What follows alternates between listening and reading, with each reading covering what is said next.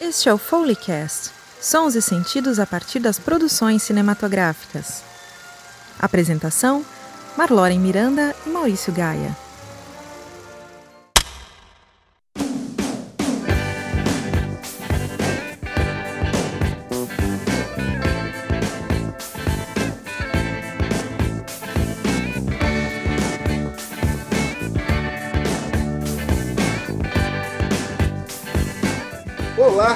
Queridíssimos, queridíssimas, queridíssimos ouvintes deste Foleycast. Eu sou Maurício Gaia e aqui comigo está Marloren Miranda. E aí, Marloren, como é que você está? Tudo bem, finalmente com a segunda dose já em dia. Aê! Estamos todos em processo de jacarização. Sim, sim, sim. Eu também já tomei minha segunda dose da vacina. É nós, é nós. Porém, continuando usando máscara, todo Paranauê, né? Que... Sim, isso não para, Coisa. isso não para. Continuamos ah, mantendo distanciamento social, usando máscara, álcool em gel e tudo mais. Evitando lugares Exatamente. fechados, essas coisas Exatamente. todas, né? Se cuidem aí, né? Se cuidem aí. É preciso nos manter vivos, né? Estar atento e forte. Exatamente. Marloren, eu, antes da gente começar a falar aqui sobre os nossos filmes desse episódio, eu queria mandar abraços. Posso? Claro, fica à vontade. Tá. Além da galera da faxina, da galera do almoço, ah, da galera que tá correndo nos parques e tudo mais, queria mandar um grande abraço aos nossos ouvintes amigos da Rádio Pessoas. Alô, Cabo Verde, alô, Guiné-Bissau, alô, São Tomé Príncipe, alô, Angola, alô, Moçambique, alô, Portugal, alô, Timor-Leste, alô, comunidade lusófona ao redor do mundo. É um prazer poder estar aqui com vocês hoje. E também queria aproveitar, você falou em segunda dose, ontem foi aniversário de um dos meus melhores amigos, o Alexandre Strambio. Infelizmente, ele faz parte dessa, dessa estatística horrorosa que a gente tem aqui no Brasil, 600 mil mortos por conta da Covid-19, ele é um desses, e ele morreu porque um arrombado achou melhor que devia dar um jeito de evitar comprar as vacinas da Pfizer, da- do, do Instituto Butantan, de quem quer que fosse, para privilegiar um bando de picareta sem vergonha que queria levar grana por trás, entendeu? É isso. Isso aí, fica nosso abraço aí à comunidade lusófona e ao seu amigo, né? Ainda que em outros, outras dimensões, outros planos espirituais, né? Estamos sempre juntos, de certa forma, né? Exatamente. O, o, o, o, a pinga com mel hoje vai ser por conta dele. Muito bom. Então, o que, que a gente vai falar hoje, Maurício? O que, que a é. gente apronta dessa vez? Pois é, né? No episódio passado a gente deu uma, uma investigada no universo glauberiano. Dessa vez vamos falar sobre o cinema marginal de Rogério Sganzerla.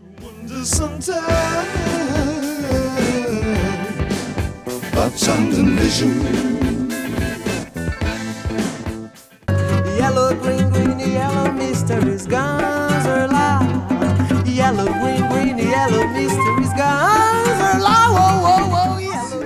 catarinense ah, que, enfim, realizou uma série de filmes a partir dos anos 60 e deixou aí uma produção muito interessante, muito marcante, um dos expoentes do cinema marginal brasileiro. É isso aí. A gente separou, claro, a gente não tem como falar de toda a filmografia do Sganzella, né?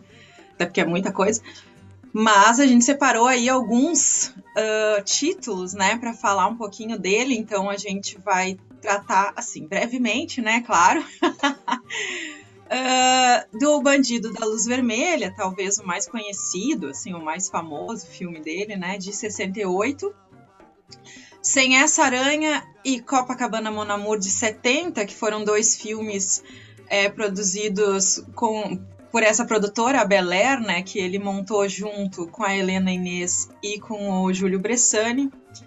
E depois a gente dá um salto aí e vai para Nem Tudo é Verdade, que é um filme de 86, e O Signo do Caos, que é o último filme que ele dirigiu, de 2003, que deixa claro, ou mais claro, né, essa fissura que ele tinha pelo Orson Welles.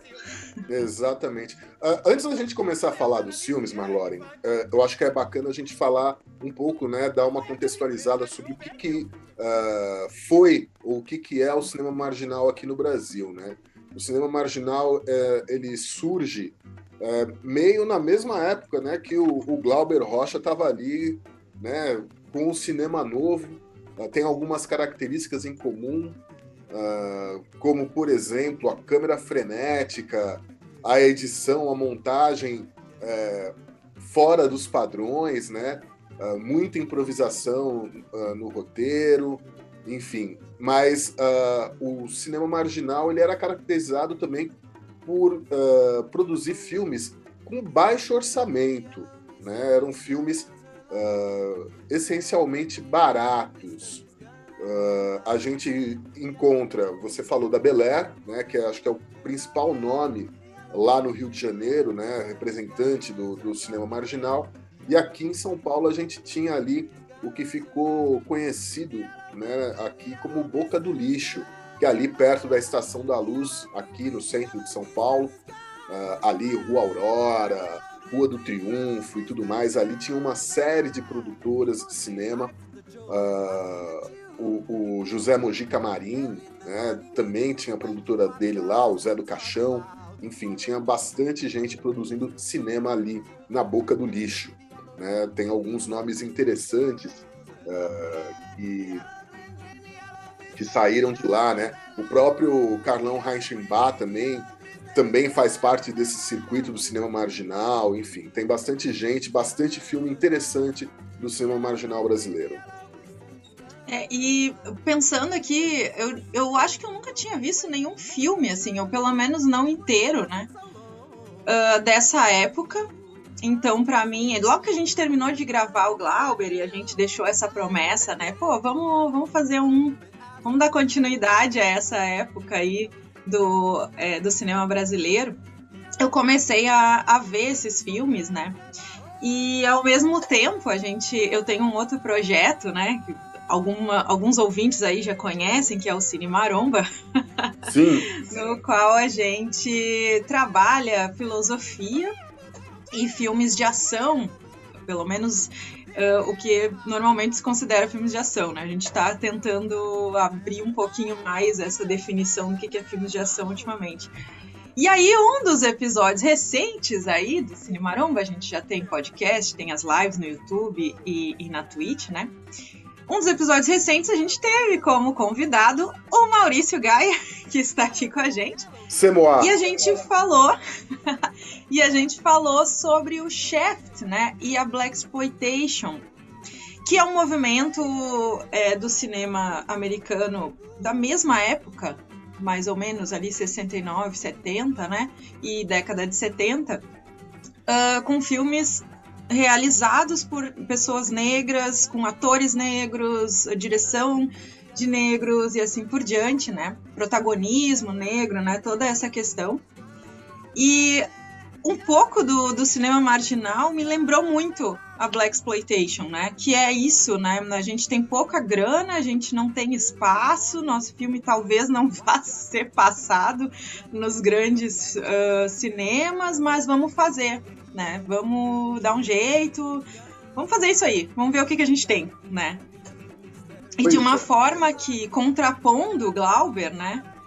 Não é tão intelectualizada, digamos assim, né? Não é tão trabalhada, embora tenha muito, tenha muita referência cinematográfica, linguagem cinematográfica, discussão com a Nouvelle Vague e outras escolas de cinema, no caso do Sganzella com o Orson Welles, né, como a gente vai ver, uh, mas não tem essa esse traço de que parece um cinema para elite, né, para os intelectuais verem e tal. Isso é bem interessante, assim, é uma coisa pra galera, né? Pro povão, pro, pra galera que vai na boca do lixo, por exemplo.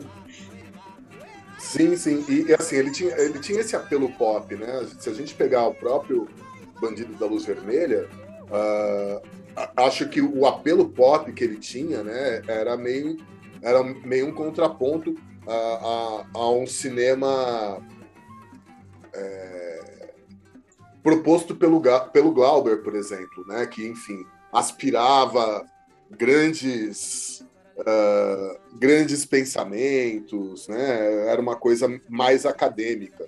O, o, o, o Sganzella e o Bressani, eles trabalhavam com uma coisa mais, mais, mais, mais pop mesmo, mais popular, né? Exatamente, né? E bom, a gente tem, a gente tinha a estética da fome lá do Glauber, né? Que tem toda uma é uma apreciação mais um, mais intelectualizada, mesmo uma discussão com o Fanon, né, como a gente falou no outro episódio, com grandes intelectuais que pensam o subdesenvolvimento, que pensam essa questão da Terra. E aqui a gente tem a estética do lixo, né? O lixo é uma coisa muito forte é, nesse cinema, inclusive na tela do cinema, né? Ele, ele aparece muito, né? Até tem uma fala eu acho que é do Copacabana Monamur, né? Que um, que está sendo dito o seguinte: uh, daqui para frente, Sônia Silk, que é a Helena Inês, né? Esse, esses nomes são ótimos dos personagens dela. Daqui para frente, Sônia Silk vai se apaixonar cada vez mais pelo lixo. E isso é anos 70, né? Então, uh, a gente tem uma ressignificação desse lixo e um repensar do que, que é o lixo da sociedade, né, de quem é que está no lixo e toda essa, essa questão. Né? Sim, sim, sim. E, e, você falou da, da Helena Inês, né? a gente já combinou que ela vai ser personagem de um, de um episódio exclusivo para ela.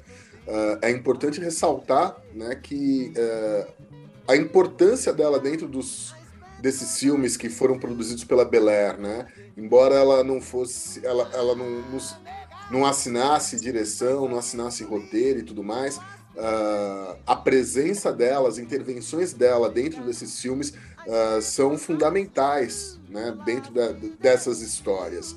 E você estava falando, né? Desse, dessa história do, do cinema marginal e, e e o Cinema Novo, tem um artigo uh, de 2001, escrito pelo, pelo Jean-Claude Bernadet, que foi um dos grandes pensadores do cinema aqui no Brasil. Foi ou é? Não sei, porque a última vez que eu li alguma coisa ele tá doente, mas eu não sei se. Não, ele tá vivo, ele tá vivo. Ele tá vivo. Eu tava tentando matar ele sem querer. Uh...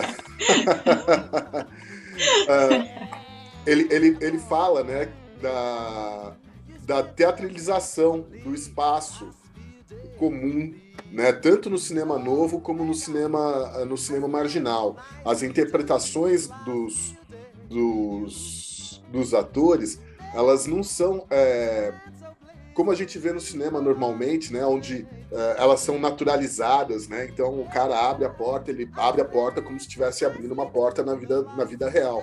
Dentro disso aí, o cara abre a porta com um movimento, né? com, um, um com uma expansão de movimento e de, de interpretação uh, mais uh, superlativa. Né? É comum isso dentro do, desses filmes. Sim, e tem um negócio interessante, talvez. Eu estava ouvindo um outro podcast, o Plano Geral, uh, no qual tem um, um, uma entrevista com um dos autores é, de um livro recente sobre a Helena Inês, né? E a apresentadora, que é a Flávia Guerra, né, tava comentando um que beijo, ela tava... Flávia Guerra.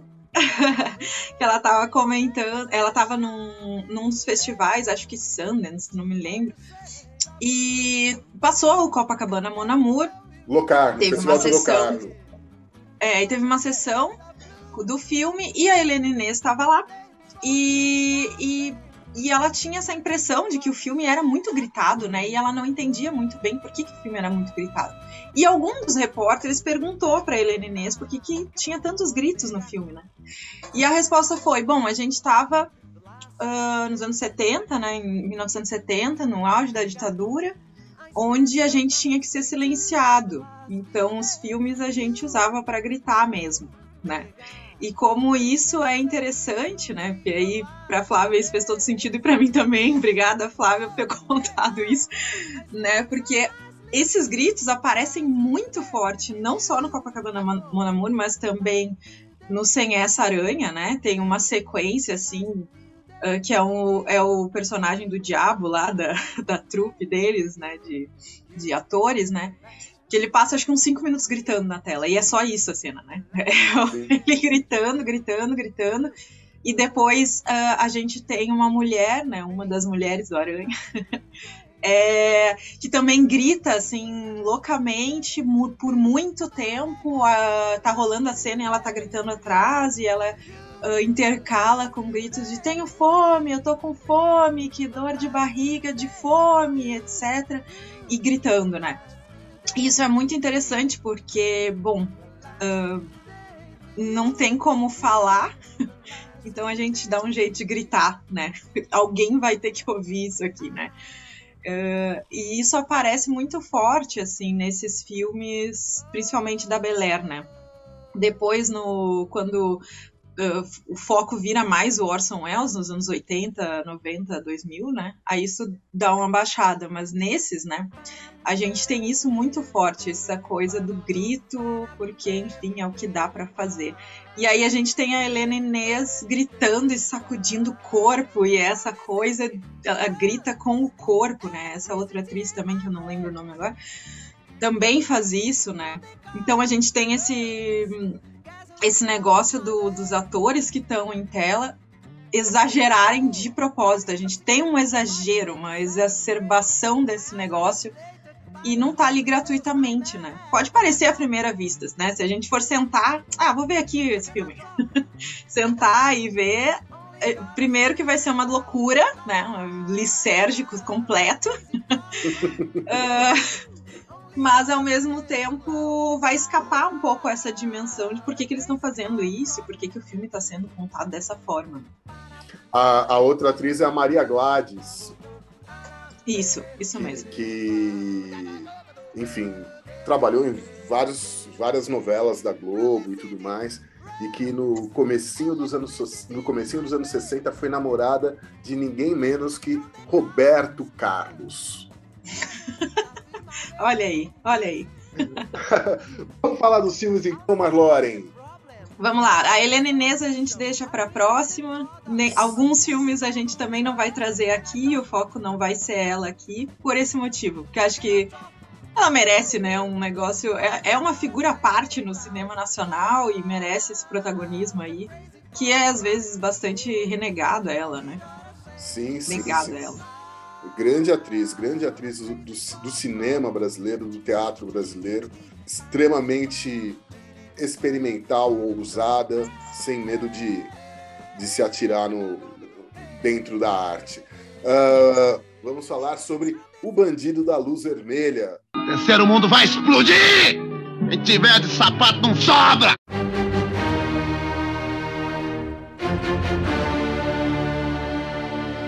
Marloren, então, né? uh, esse é um filme interessante porque o Bandido da Luz Vermelha é de fato um cara que existiu, né? Aterrorizou aí São Paulo nos anos 60. E o filme é e não é sobre ele, né? Ele é uma não é uma biografia, se a gente for pensar assim, não é uma biopic, né, nesse sentido. Ele tem essa relação com o Bandido da Luz Vermelha, a gente tem o personagem dentro do filme, mas não é sobre isso o filme. E isso talvez também possa causar um primeiro estranhamento, assim, né? A gente não vai encontrar a história do Bandido da Luz Vermelha, ao menos não tradicionalmente como a gente entende essa história, né? E ele, de cara, esse é o, acho que é o primeiro filme longa, né, do, do Sganzella. Eu acho que ele tem uns 22, 23 anos quando ele, Sim. Quando ele, ele dirige, né? E ele já tá de cara estabelecendo uma relação com o cinema do Glauber, porque a gente tem a mesma música, né? Africana, canto é, a Ewa, do Terra em Transe, né? Que é de um ano antes. Terra em Transe 67, Bandido da Luz Vermelha 68.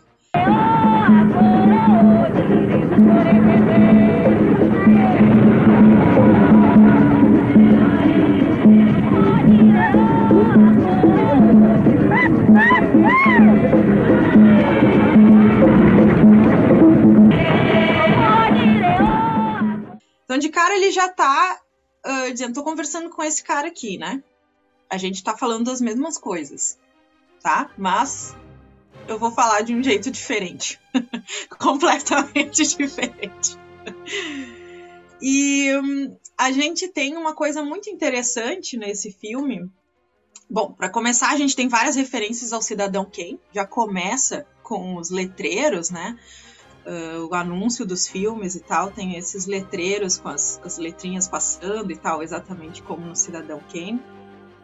E a gente tem a questão da mídia, né? Muito forte, que é o tema lá do Cidadão Kane. Inclusive, né? Um parêntese, eu nunca tinha visto Cidadão Kane, aí é, o Sganzella é tão obcecado por ele que eu comecei a ficar meio obcecada também. e eu fui vendo as coisas, pensando, meu Deus, eu vou ter que ver o filme, não, não vou poder passar batido. Então, finalmente, né? Corrigi essa falha na minha formação cinematográfica, assisti o Cidadão Kane. Uh, vi esse filme e fui saber um pouco mais sobre o Orson Welles graças ao Sganzella, então estamos aqui falando com o mínimo de propriedade dessas relações entre os filmes, né? Sim. E, hum, e assim, depois a gente vai ver que primeiro o Orson Welles é uma referência, né, nos filmes, assim como Alain Resnais também, em alguns momentos aparece aqui. Eu acho que o, o Godard também eh, teve tem alguns momentos do filme que me lembra me lembrou bastante o Acossado, né? Filme do, Sim. do, do Godard. Sim. Uh, essa questão da montagem, né, muito é uma questão da novela vague e isso está sendo tratado aqui também. O Glauber traz isso muito forte, né, essa inspiração. Um, mas o Orson Welles ele é ainda uma referência, né? Depois ele, em 80, a partir de 85, o, o Nem Tudo é Verdade é de 86, a coisa vai virar uma obsessão, assim. Tudo vai girar em torno do Orson Welles e da vinda dele para o Brasil e tal. Mas não vou adiantar essa pauta, vou deixar para depois. então a gente tem aí essa questão uh, muito forte é, de como a mídia trabalha com, esse, com esses personagens, de como, de certa forma, a mídia cria esses personagens, né? Uh, de como o Bandido da Luz Vermelha é uma criação também da mídia, de certo modo, né? E a gente tem outras referências do Cidadão Kane, a gente tem aquele barulhinho do início do filme, que é o, o, quando aparece o símbolo da RKO, né, do, da produtora do Cidadão Kane, a gente tem aquele barulhinho. E eu também pensei, mais uma vez fazendo referência ao Cine Maromba, né, a gente também pensou isso depois como vai aparecer no Robocop, né, em vários filmes do Paul Verhoeven. Um, como ele trabalha com a mídia, né? O Robocop é todo cheio desses jornalistas, né? Do, do, de a gente ter um jornal de televisão, né? Uh, dando notícias o tempo todo e propagandas e notícias no meio do filme. O filme vai se construindo junto com essas notícias. E aí a gente tem uma antecipação aqui em 20 anos do Sganzella. E a gente já falou isso algumas outras vezes, né? Como a gente tem muita coisa antecipada pelo cinema brasileiro que nem sempre é reconhecida, né? A gente já tem isso aqui, uh, claro, lá baseado no Cidadão Kane, mas com essa construção do filme, ela é feita também através da narração, que é uma narração de rádio, né? Desses letreiros, né, dos jornais, enfim, como isso contribui para narração do filme, né, para contar essa história. Né? Você fala dessa questão da relação uh, né, da, da, mídia e tudo mais, uh, olhando né, o, o, caso real né, do bandido da luz vermelha, que se chamava João Acácio Pereira da Costa, uh, a cobertura na época dos crimes que ele cometia aqui em São Paulo uh, era extremamente midiática. Ele foi um cara, um personagem extremamente midiático, o João Acácio, né? Uh, e ele levou isso por toda a sua vida. Né? Eu, eu lembro, eu, eu, eu lembro assim, quando ele saiu da cadeia, ele saiu da cadeia, ele cumpriu 30 anos na prisão. Né? Ele saiu da cadeia em 1997. E eu lembro que quando ele saiu da cadeia, os programas popularescos de, de, televisão e tudo mais fizeram uma cobertura sobre ele, ele voltou a aparecer na mídia, né? E ele. Uh, isso é uma coisa que aparece no filme também. Ele desfrutava, né? Ele gostava de aparecer, ele, ele, né? ele, ele ele usava, ele usava as roupas vermelhas mesmo depois né, da, da, da, dele ter saído da prisão e tudo mais, porque ele queria ser reconhecido como bandido da luz vermelha. Né? Ele gostava dessa, dessa, dessa popularidade que o crime é, trouxe a ele. Né? Uh, ainda existia o jornal Notícias Populares, né, que uh, é um tipo de publicação que, enfim, dentro do filme uh, também serve né, como, como, como inspiração para o roteiro do filme. Né? E, e acho que o, o, o, o filme acaba uh, abordando essa questão como a imprensa mesmo lidou com esse caso durante aquele período lá no final da década de 60. É, e acho que é legal como, eles, como o filme faz isso, porque hum, ele mostra essa questão de como, de certo modo, é, esse estereótipo, a gente pode dizer, de herói ou de bandido, né? Aqui no caso de bandido, mas também o de herói, né? Como isso é um construído por essa mídia, né? Como, de certo modo, é uma nova mitologização, digamos assim. Né, como esses novos mitos se dão, e aí especialmente no Brasil aqui, né, como isso é construído. E aí, não à toa, a gente tem recentemente algumas construções de supostos mitos aí, totalmente construído pela mídia, né? Sim, sim, sim. sim. Sem citar nomes, mas acho que dá para pegar a referência. mas a gente tem uh, uma outra coisa legal do filme, né? Que assim como o Cidadão Kane, ele também é uma mistura de vários é, gêneros cinematográficos, né? Então a gente tem uma mistura de filme no ar, e aí tem uma voz em off também dizendo. Trata-se de um faroeste sobre o terceiro mundo. É uma das primeiras frases do filme, né?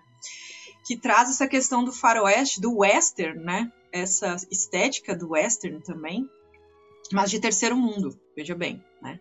Nós não estamos no faroeste nesse sentido, né? No far west dos Estados Unidos, nós estamos aqui em São Paulo, mais especificamente na Boca do Lixo, né? Que inclusive é cenário do filme. Né? Sim, sim, sim. E, e, e, e, você fala dessa narração, né? Uh, essa narração ela foi feita pelo Hélio Aguiar e pela Mara Duval. Uh, o Hélio, ele era um, um, um radialista, né? Ele era conhecido na época, ele trabalhou tanto na Rádio Record aqui em São Paulo, como na Rádio Tupi também. E, e, e você vê né, é, essa narração, ela é muito radiofônica mesmo, né? Dele e da, e da, e da Mara. Decretado Hoje, estado de sítio no país, o dispositivo policial reforça todos os seus órgãos. Né, e, e como isso acaba sendo um, um fio do condutor do filme. E engraçado que, assim, o filme e essas locuções todas você encontra ali no álbum Psicoacústica do Ira, que foi lançado em 1988, 88, 89, alguma coisa assim.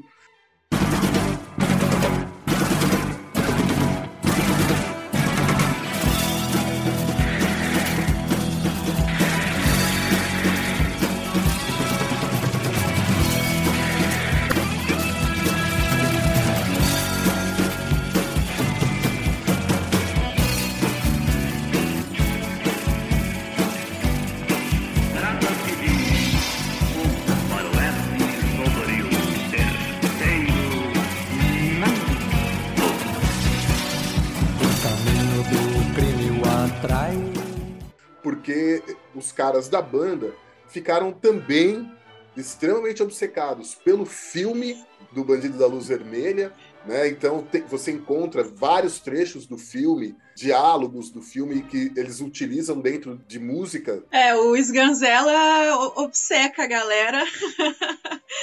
Deixa, fica o nosso, o nosso aviso, né, de, de, de trigger, trigger warning aqui.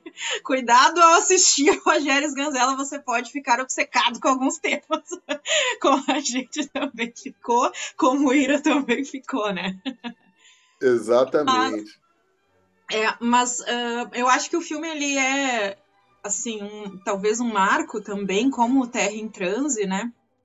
Também do cinema nacional porque ele tá, como a gente disse antes, ele tá, com, ele tá é, dialogando com o, com o cinema do Glauber Rocha, mas ele tá mostrando, o, o, de novo, né, o Terra em Transe, a gente tem lá o papel do, do jornalista, né, que é o cara que manipula as, as uh, quem é que é o bonzinho o malzinho da história, etc, né, a gente também tem isso aqui, Uh, só que incorporado na linguagem do próprio filme, né? A gente tem as narrações como parte do filme, não, não tem um personagem que é jornalista e, portanto, uh, manipula, né? Não, tem então... um jornalista ali que, inclusive, é interpretado pelo Ezequiel Neves, que ele tá ali meio sempre junto com o delegado, né? Sim, sim. Mas esse, mas o, mas o jornal, né, o, a mídia, ela é, ela faz parte do, da apresentação do filme, né, do, da narrativa mesmo, né, além de ter o personagem, né. E por outro lado, a gente tem também uh, algumas falas que são bem interessantes, assim, quando não, não me lembro exatamente quem está comentando ali, mas em dado momento um dos personagens diz um país sem miséria é um país sem folclore, e um país sem folclore, o que, que a gente vai mostrar para o turista? Né? É, o, é, o, político. É o político, é o político é né? O político. Exato.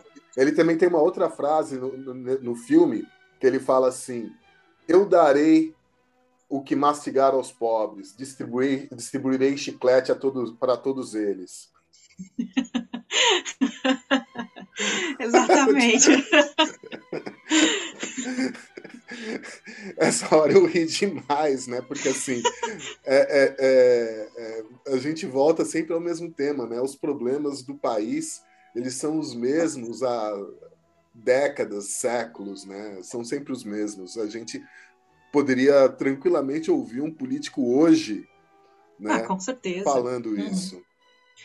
Não, a gente tem, é, a gente não tem mais os brioches, agora a gente tem os chicletes, né? Que é muito melhor, porque ele não é para ser engolido, inclusive. Você continua mastigando sem comer. Olha só. Portanto, continua com fome, né? E a gente também, é, fechando essa coisa da, da mídia, né? A gente tem mais para o final do filme alguém também gritando, e de novo aqui começa né, essa questão do grito, assim, pelo amor de Deus, um homicídio para a primeira página, né? E aí eu acho que o filme traz de forma mais descarada essa questão de, do, do subdesenvolvimento mesmo, mas uh, de como o subdesenvolvimento também produz a fome e vice-versa, e a violência, tudo conectado aqui, né? Uh, como um espetáculo, né, como algo que é que serve para a primeira página e que, portanto, às vezes, ou mesmo a figura do, do, do bandido da luz vermelha numa primeira página acaba servindo para desviar um pouco o assunto de fato, né? Que é mostrar, tá, mas essas pessoas sofrem, eh, tipo, passar fome não é um espetáculo, não é legal. Tá no lixo não é legal, sabe? Tipo, que parte que vocês não entenderam aqui, né? Então o filme ele tem uma, ele é como alguns personagens dizem, inclusive o próprio bandido, né? Ele é uma grande avacalhação, né? Quando a gente não pode fazer nada, a gente avacalha e esculhamba com tudo. de certa de certa forma, o filme tenta ser e acho que o cinema marginal depois ainda vai explorar isso muito mais, vai ficar mais radical ainda é uma grande esculhambação, né? é uma grande avacalhação com tudo. E, e assim, é, você falou do, do, da música. Esse é o filme que termina com Hendrix no final, né? termina com o Hendrix sobreposto ao canto de Euá. É uma meio que também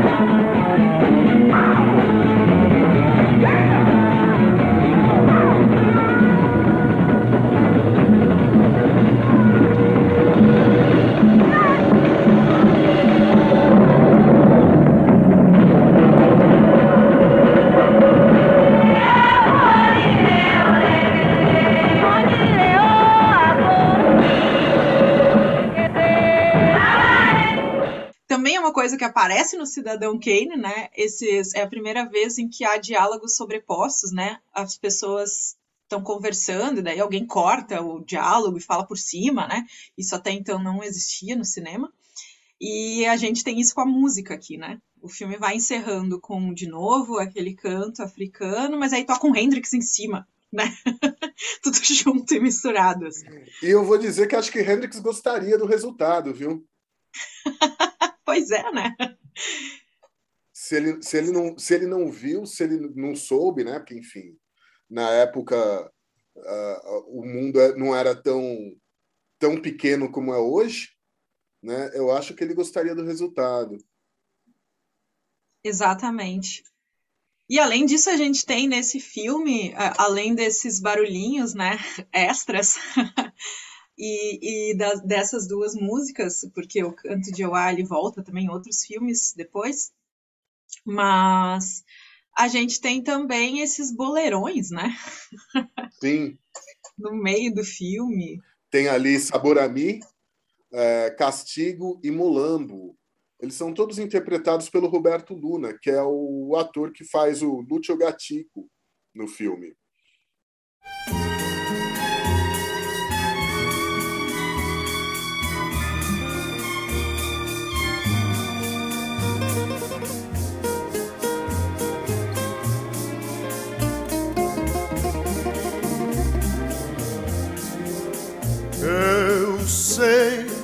Vocês vão dizer que é tudo mentira, que não pode ser, porque depois de tudo que ela me fez, eu jamais deveria aceitá-la outra vez.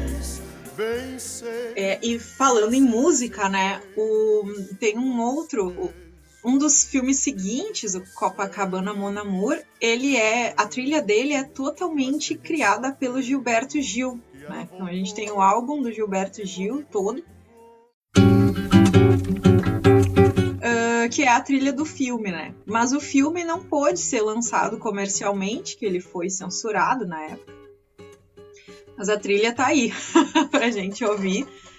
É um outro, também um outro filme, não. Acho que antes dele tem o Sem Essa Aranha, mas eu acho interessante com- comentar sobre o Copacabana antes. É porque hum, eles começaram já a ser perseguidos de fato pela ditadura, então não teve essa essa esse espaço comercial do filme, né, como teve no Bandido da Luz Vermelha, que foi um sucesso na época, enfim. Ah, mas também a gente tem é, na cópia que eu tenho, aliás, né, esses filmes todos eles estão disponíveis é, na plataforma do SP Cine Play gratuitamente, né? Que dá para acessar também quem tiver o Look na TV, enfim, na Smart TV, tem uma, plata uma prateleira lá é, do SP Cine Play que tem esses, tem os filmes do, do, do Mojica também, tem uma série de filmes muito interessantes, inclusive alguns filmes do Inédit, né? Sim, sim, Estão lá sim, também. sim. Mas eles estão todos lá disponíveis, né? E a cópia que tá lá é uma restauração de 2013 que procura ser o mais próximo possível da última montagem do Sganzella. Só que ah, os rolos, né? Boa parte dos rolos é, tinha fungos. De novo, a gente está aqui às caras com a questão da preservação é, desse cinema, né, da nossa história do cinema, que, como a gente consegue perceber, não interessa muito a algumas pessoas e talvez a gente entenda por quê, né? Para algumas pessoas, talvez não é muito interessante que se- esses filmes sejam vistos. Então vejam os filmes, porque se querem negar, é porque tem coisa boa aí, né? Então a gente tem esse, essa essa versão que tem uma hora e 18 lá no, no SP Cine Play, que é a mais próxima, então, dessa montagem do, do Sganzella, né? Que também começa com um dos cantos que aparece, acho que em Deus e o Diabo, ou mesmo em Terra em Transe, de novo dialogando com Glauber Rocha aqui, né? É a mesma música, mesmo, de novo a gente tá quase como uma continuação, né? Uma coisa da outra. Além da trilha do Gilberto Gil, né? Toda, todo filme. Essa trilha aí, o, o filme é de se- 1970, ela me chama atenção em duas coisas, né? Primeira coisa, e ela parece ser um grande improviso. Né? Você pegar e ouvir o álbum, né? São músicas, ah, são músicas longas, tem música de 14 minutos, né? E- É uma jam session. é, Gil. parece, parece, parece ser isso mesmo, né? E a gente sabe que o, o- o Gil, naquela época, ele estava exilado, né? Ele estava em Londres. Então, ele deve ter pego ali um, um, um estúdio, juntado uma galera e saíram tocando, né? É, é um disco que vale a pena ouvir com, com carinho. Com carinho, uma garrafa de uísque, talvez. De É, vodka barata, talvez, para fazer jus ao cinema marginal. Uma cachaça, não sei. um maço de, de derby. Uma coisa bem, bem popular, assim. O uísque é muito refinado aqui. Depende do uísque, né? Se for um É. date, tá valendo. Exatamente. E, e- é legal essa essa essa música, né? Porque ela é cantada no filme. ah, assim, a gente ouve o Gilberto Gil em vários momentos no filme falando do Sganzella. Então ah, a gente tem aqui também essa quebra de de paredes, não, não sei nem não sei nem como classificar isso, né? De comentar sobre o, o diretor do filme, de certo modo, dentro do filme que ele está fazendo, né? Que também ah, é uma quebra nessa linguagem mais tradicional do cinema, né? Outra, outra das várias quebras dessas linguagens cinematográficas que o Sganzella faz, né? E que cinema marginal faz em geral, né?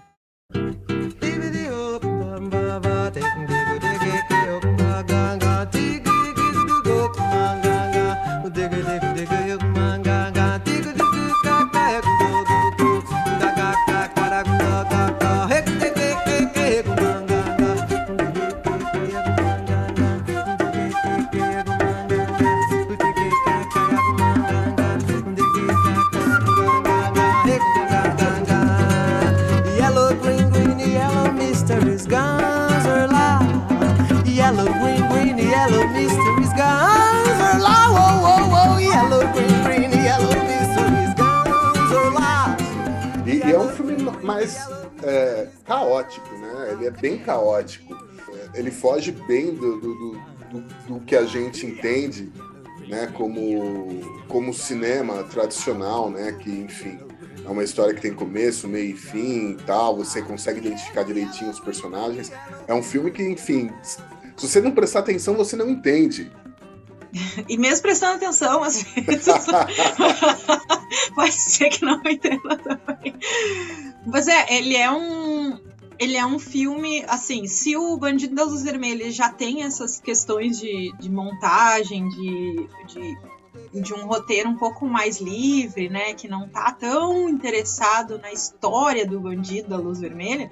Copacabana Monamur, então, não tá interessado nem um pouco na história dos personagens. Tipo, a história dos personagens em si, ela meio que não importa muito, né? Ela é mais uma caricatura, né, de vários, de vários personagens ah, e esse esse presente deles, né? É, é, é isso que tem, é o agora deles, né? Então a gente tem a Sônia Silk, né? Ahn, que é uma prostituta em Copacabana, que sonha em ser cantora de rádio. E a gente tem o irmão dela, que é homossexual, né? O E Vidimar. a, e a mãe que acha que os dois estão possuídos pelo demônio. Isso é o filme, né? É isso, assim, não tem muito mais do que isso. Ah, e aí o filme acaba mostrando essas, essas, esses personagens, como é que eles lidam com isso, né? Mas também dessa forma extremamente caótica. E- então, se a gente tem o Bandido da Luz Vermelha um pouquinho mais construído, metalinguisticamente, tem algumas atenções, aqui a gente tem uma esculhambação total. aqui a esculhambação é a linguagem, né? A avacalhação é a linguagem do filme. Né? Não dá para se prender muito a algumas determinações mais ah, intelectuais, né? A questão é esculhambar mesmo. É, E aí, e- enfim, e- o filme tem essas passagens de pura esculhambação, pura avacalhação. E tem, e tem, assim, ele aborda alguns aspectos, né? Aspectos religiosos e tudo mais, né? Porque ah, essa coisa do, do da mãe, né? ah, achar que os filhos estão possuídos, né? Por, pelo demônio e tudo mais, tem ali todo um, um, negócio que envolve ali, né? é, religião, tem também ali um pai de santo que aparece no filme, que é o Joãozinho da Gomeia, né? Ah, e isso aparece, é, é tratado no filme, mas de um jeito muito. Muito. Caótico. É, caótico, acho que esse é o termo. Esse é o termo. Que depois a gente vai. O último filme dele, né? Vai ser justamente o signo do caos. Eu acho que isso meio que resume tudo, toda a obra dele, né? A obra do Sganzella é o signo do caos, né? Mas que caos que é esse, né? Não é qualquer caos, né? É o caos brasileiro, é o caos do Brasil. subdesenvolvimento, né? E aqui a gente tem não, não mais São Paulo, mas Rio de Janeiro, né? Copacabana, mas não só, a gente tem principalmente as favelas aqui aparecendo fortemente, né? A gente tem começa também com mostrando as pessoas no lixo, né? Se movimentando nesse lixo. Ah, e a gente tem é, como um- uma das falas também do filme a paisagem dessa ex-capital apodrecendo maravilhosamente, né? Eu acho que talvez esse seja o grande tema do Copacabana Mon Amour, né? É isso. ah, é a paisagem do Rio de Janeiro, a cidade maravilhosa, ah, na sua decadência maravilhosa, né? Sim, acho que é uma bela definição da cidade, né? Eu gosto muito do Rio, mas é isso, né? O Rio é uma cidade em tudo por tudo, né? Com todos os seus problemas e tudo mais, ah, que desde que deixou de ser capital, né, ela vai rumando, né, por ação ah, de, do poder público, por ação de políticos, por ação de autoridades, por ação de, das pessoas, da sociedade e tudo mais, ah, vai rumando aí para um esgarçamento né, do, do tecido social e tudo mais, de como se viver na cidade, de como se relaciona com a cidade e com, com, o resto da, da, da, da, da sociedade e tudo mais. né? É, e tudo isso com uma trilha sonora maravilhosa e com um visual incrível. Exatamente. Uma vez eu tava no Rio de Janeiro, acho que foi a primeira vez que eu fui pra lá, e daí eu fiquei na casa de um amigo italiano. E mas ele não tava em casa, então ele deixou a chave dele com uma chilena. Hum, Rio de Janeiro é isso, né? E Sim. aí ela foi me receber.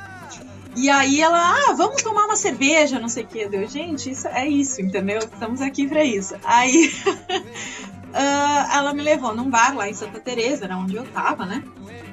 E aí ela comentou algumas coisas sobre como ela via a cidade, ela já morava uns 20 anos no Rio de Janeiro, como ela via a cidade e tal, e aí ela deu uma definição assim que o carioca era, e o Rio de Janeiro, né, as pessoas que vivem no Rio de Janeiro, era como o cara que tá dentro do, do carro do carro alegórico da escola de samba, né, que tá dentro empurrando o carro, né?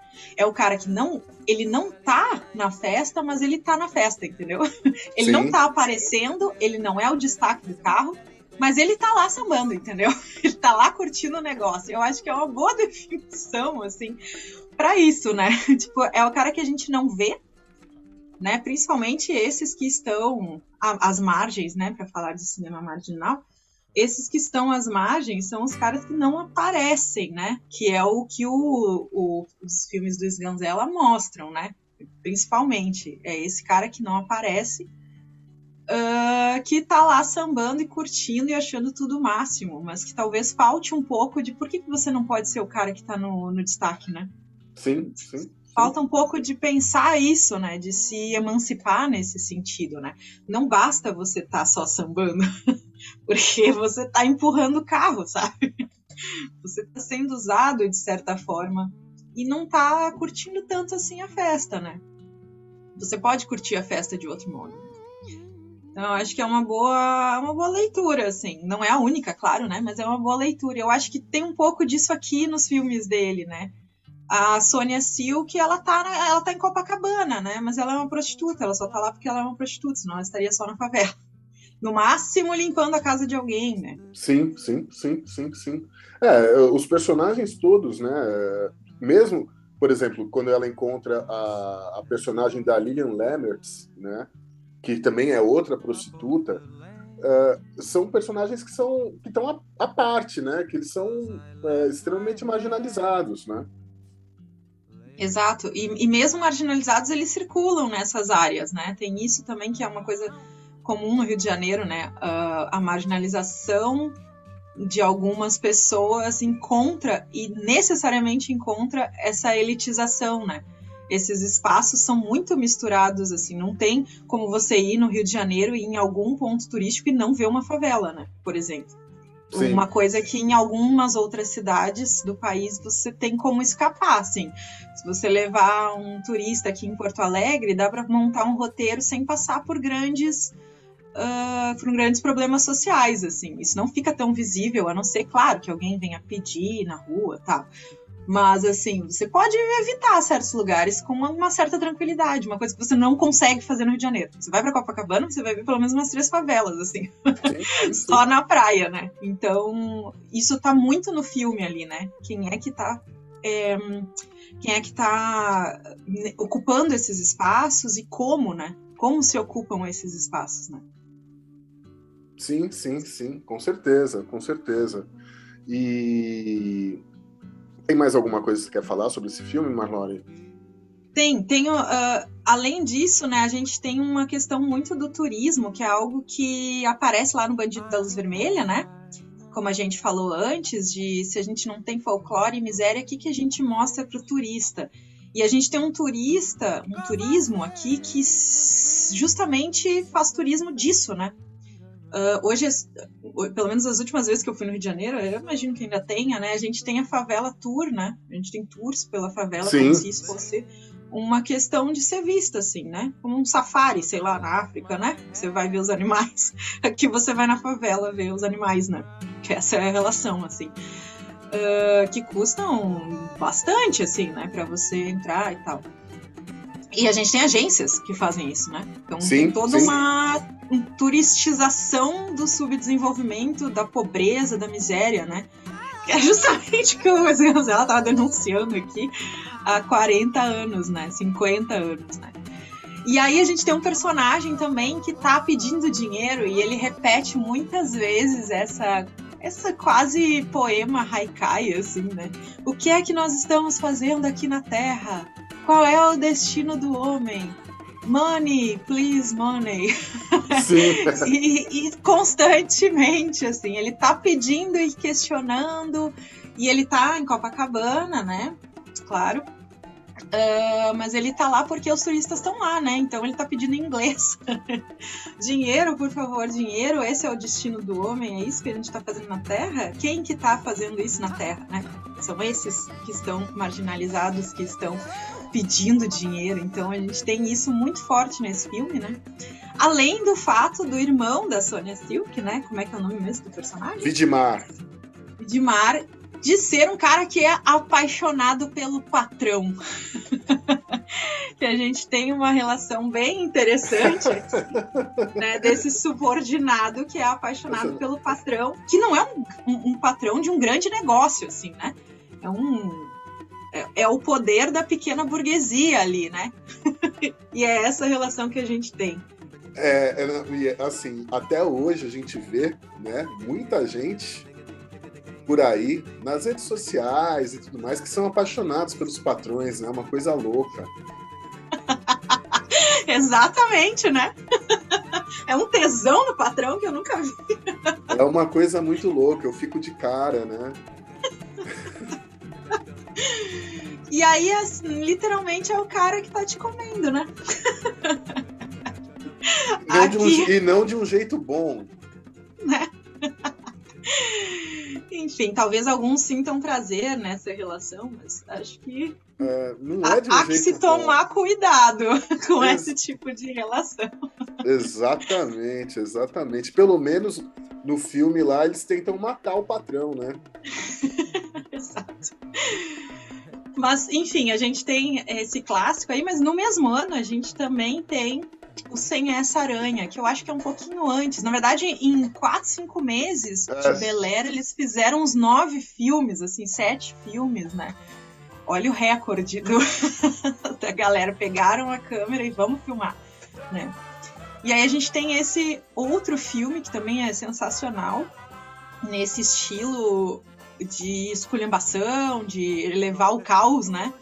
Da linguagem cinematográfica, da, da- de mostrar favela, pobreza, né? Na tela mesmo. A gente tem o Sem Essa Aranha, também é de 70.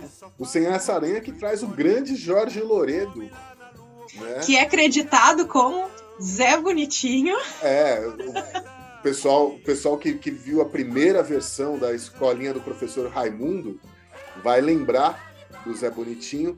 É, pelo- era interpretado pelo Jorge Loredo. Rapazes, para você, por que vocês não fazem como todo mundo? Vendem o mesmo carro três ou quatro vezes. Esta é a única solução para sair da crise. né? Um, um grande ator, né? mas é, que ficou muito marcado por esse personagem. E no filme ele aparece fazendo dois personagens. Uma hora ele é o Aranha e outra hora ele é o Zé Bonitinho. Exatamente, o Zé Bonitinho faz parte do filme, que eu achei sensacional. Eu olhei, tipo, como assim? É o Zé Bonitinho no filme? É, exatamente. E ele casa perfeitamente, porque o Zé Bonitinho também é uma esculhambação, né? Total. Desse, desse cara sensual e não sei o que, o terror das gatinhas, não sei o que lá. Ele também é uma esculhambação. Então, e o, o interessante do filme é que ele é acreditado, né? Tem lá Helena Inês, não sei quem, os outros atores. Zé Bonitinho tá no crédito. E aí tá entre parênteses Jorge Loreto. né? Então o Zé Bonitinho ele não é só um ele não é só um personagem, ele é um ator também do filme. Isso é bem interessante assim de ser de ser pontuado, né?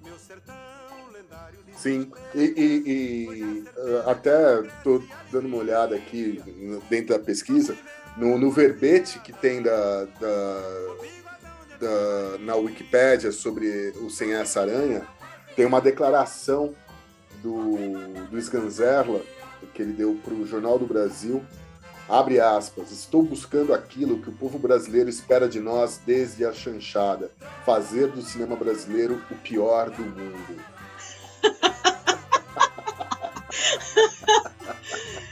É ótimo, né? Porque ele se esculhamba também, né? É de propósito, assim, né? Ele é o cara, ele é o que o Raul depois vai colocar, ou vai colocar junto nessa época. Ele é a mosca que posou na sopa do cinema nacional.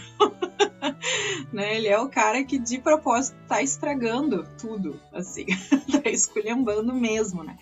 E aqui no Sem Essa Aranha, eu acho que também tem essa potencialização da linguagem, né, do como filmar, da forma que esse filme é apresentado, uh, de fazer um filme que é que é um lixo, né, nesse sentido, em vários sentidos, né. O filme é um filme que não é só um lixo porque é ruim, né, mas ele é a intenção do filme é ser destrutivo, é se autodestruir, né, através mesmo da própria linguagem E algumas críticas colocam assim que não é suficiente filmar o, de- o subdesenvolvimento, né, que isso apareça na tela, mas como fazer isso através de um filme subdesenvolvido, né?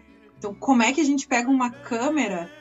Que câmera que a gente usa? Que, que como é que a gente faz um filme subdesenvolvido até na sua forma, né? E isso é uma grande questão, assim. Isso acho que é o que me lembra muito a Black Exploitation, né? Que como é que a gente faz um filme que é marginalizado?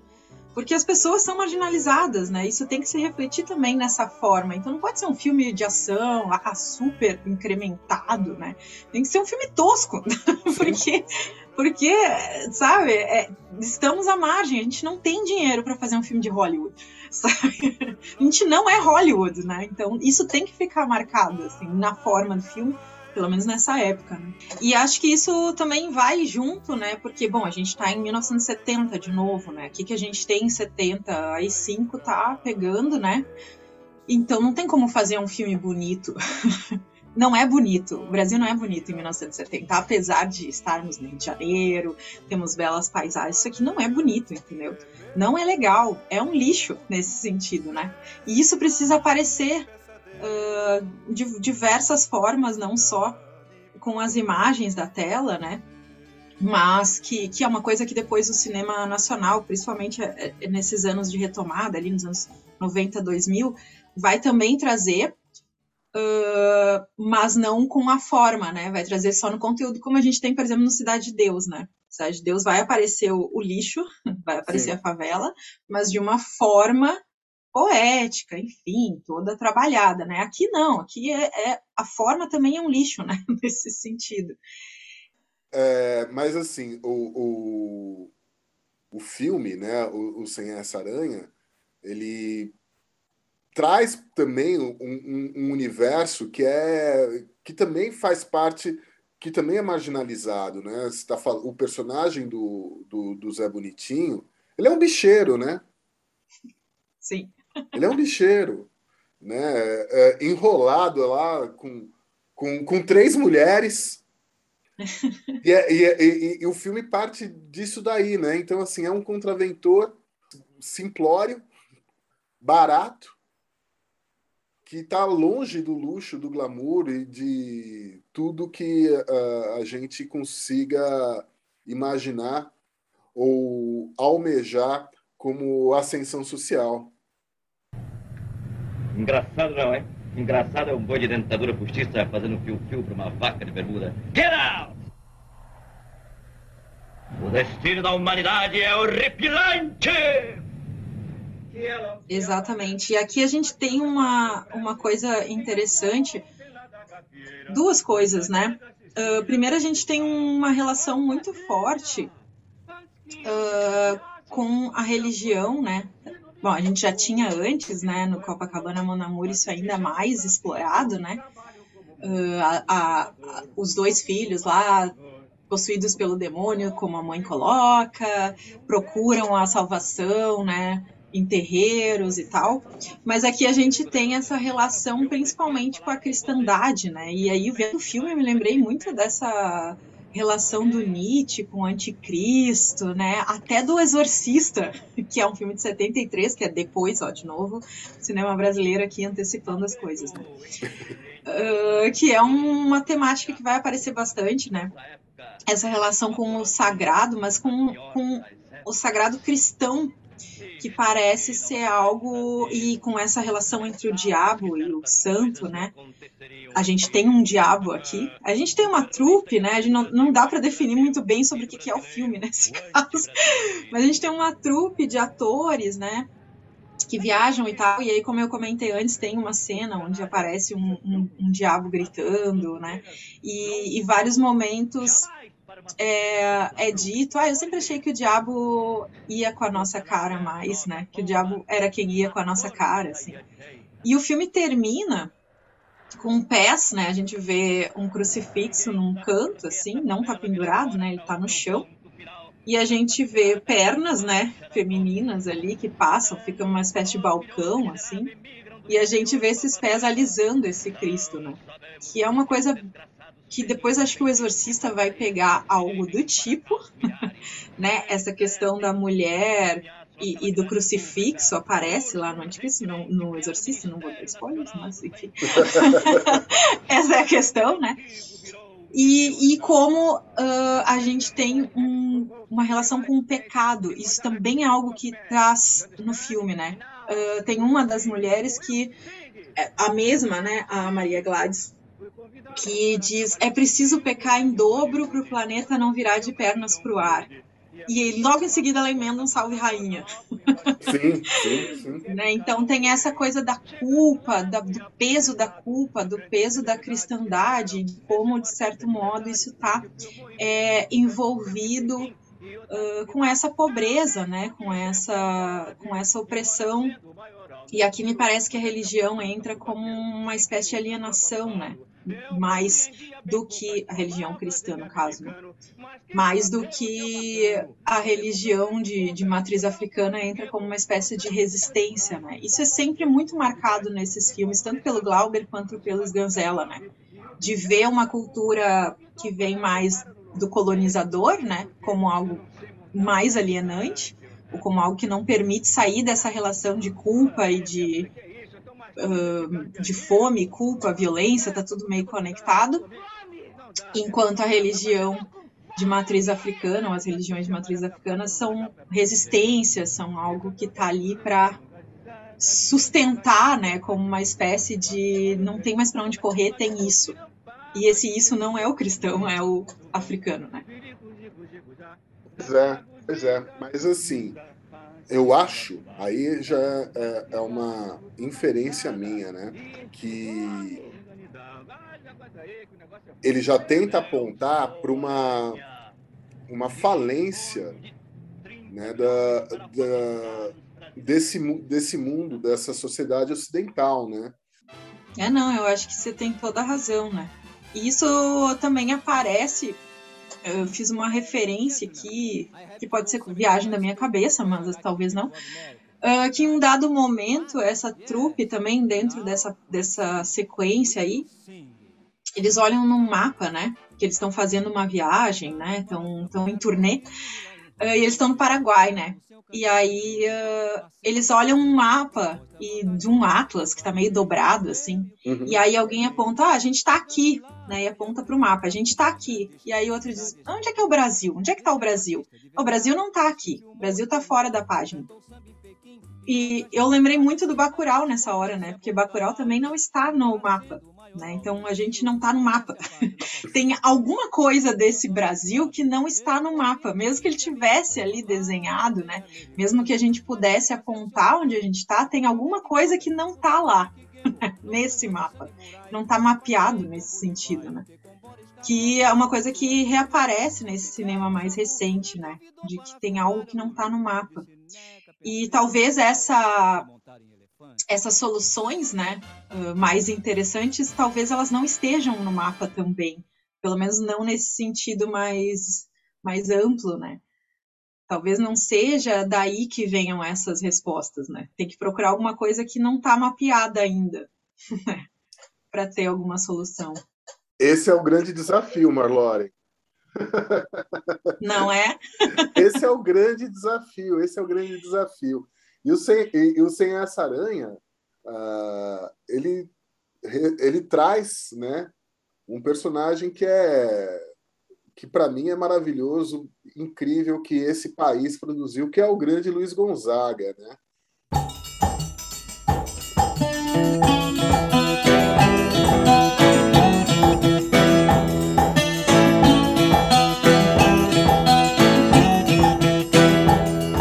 Carne forno, forno, tirando bolo, bolo, jacarandá, onde eu mandar vou, e se não for, e se não for a praia. Remão, remão. O filme praticamente termina com ele tocando, né? Exatamente. Que é um nordestino, né? Que é essa cultura que também é marginalizada até hoje, né? A gente ainda não reconhece culturas nordeste, do norte, do centro-oeste como brasileiras propriamente dita, ou a gente reconhece como com, sobre a alcunha, sob a alcunha de Brasil profundo. É, a, gente trata, a gente trata como regional aquilo que é nosso, né? Exatamente, exatamente. A gente trata como exótico aquilo que é nosso. Isso é o mais louco. Exatamente. E pegando esse gancho do, do tratar como exótico, né? Tentando dar um fechamento para esses três filmes de uma, de uma de forma assim em conjunto, né? Eles esse momento todos esses personagens são extremamente caricatos, né?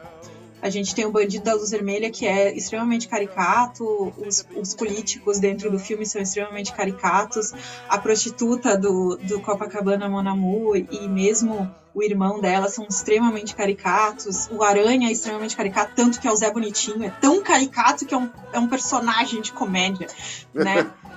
a gente tem esse isso muito forte assim e também uma das, uma das coisas que eu li e aí fez eu uh, pensar sobre algumas coisas, né?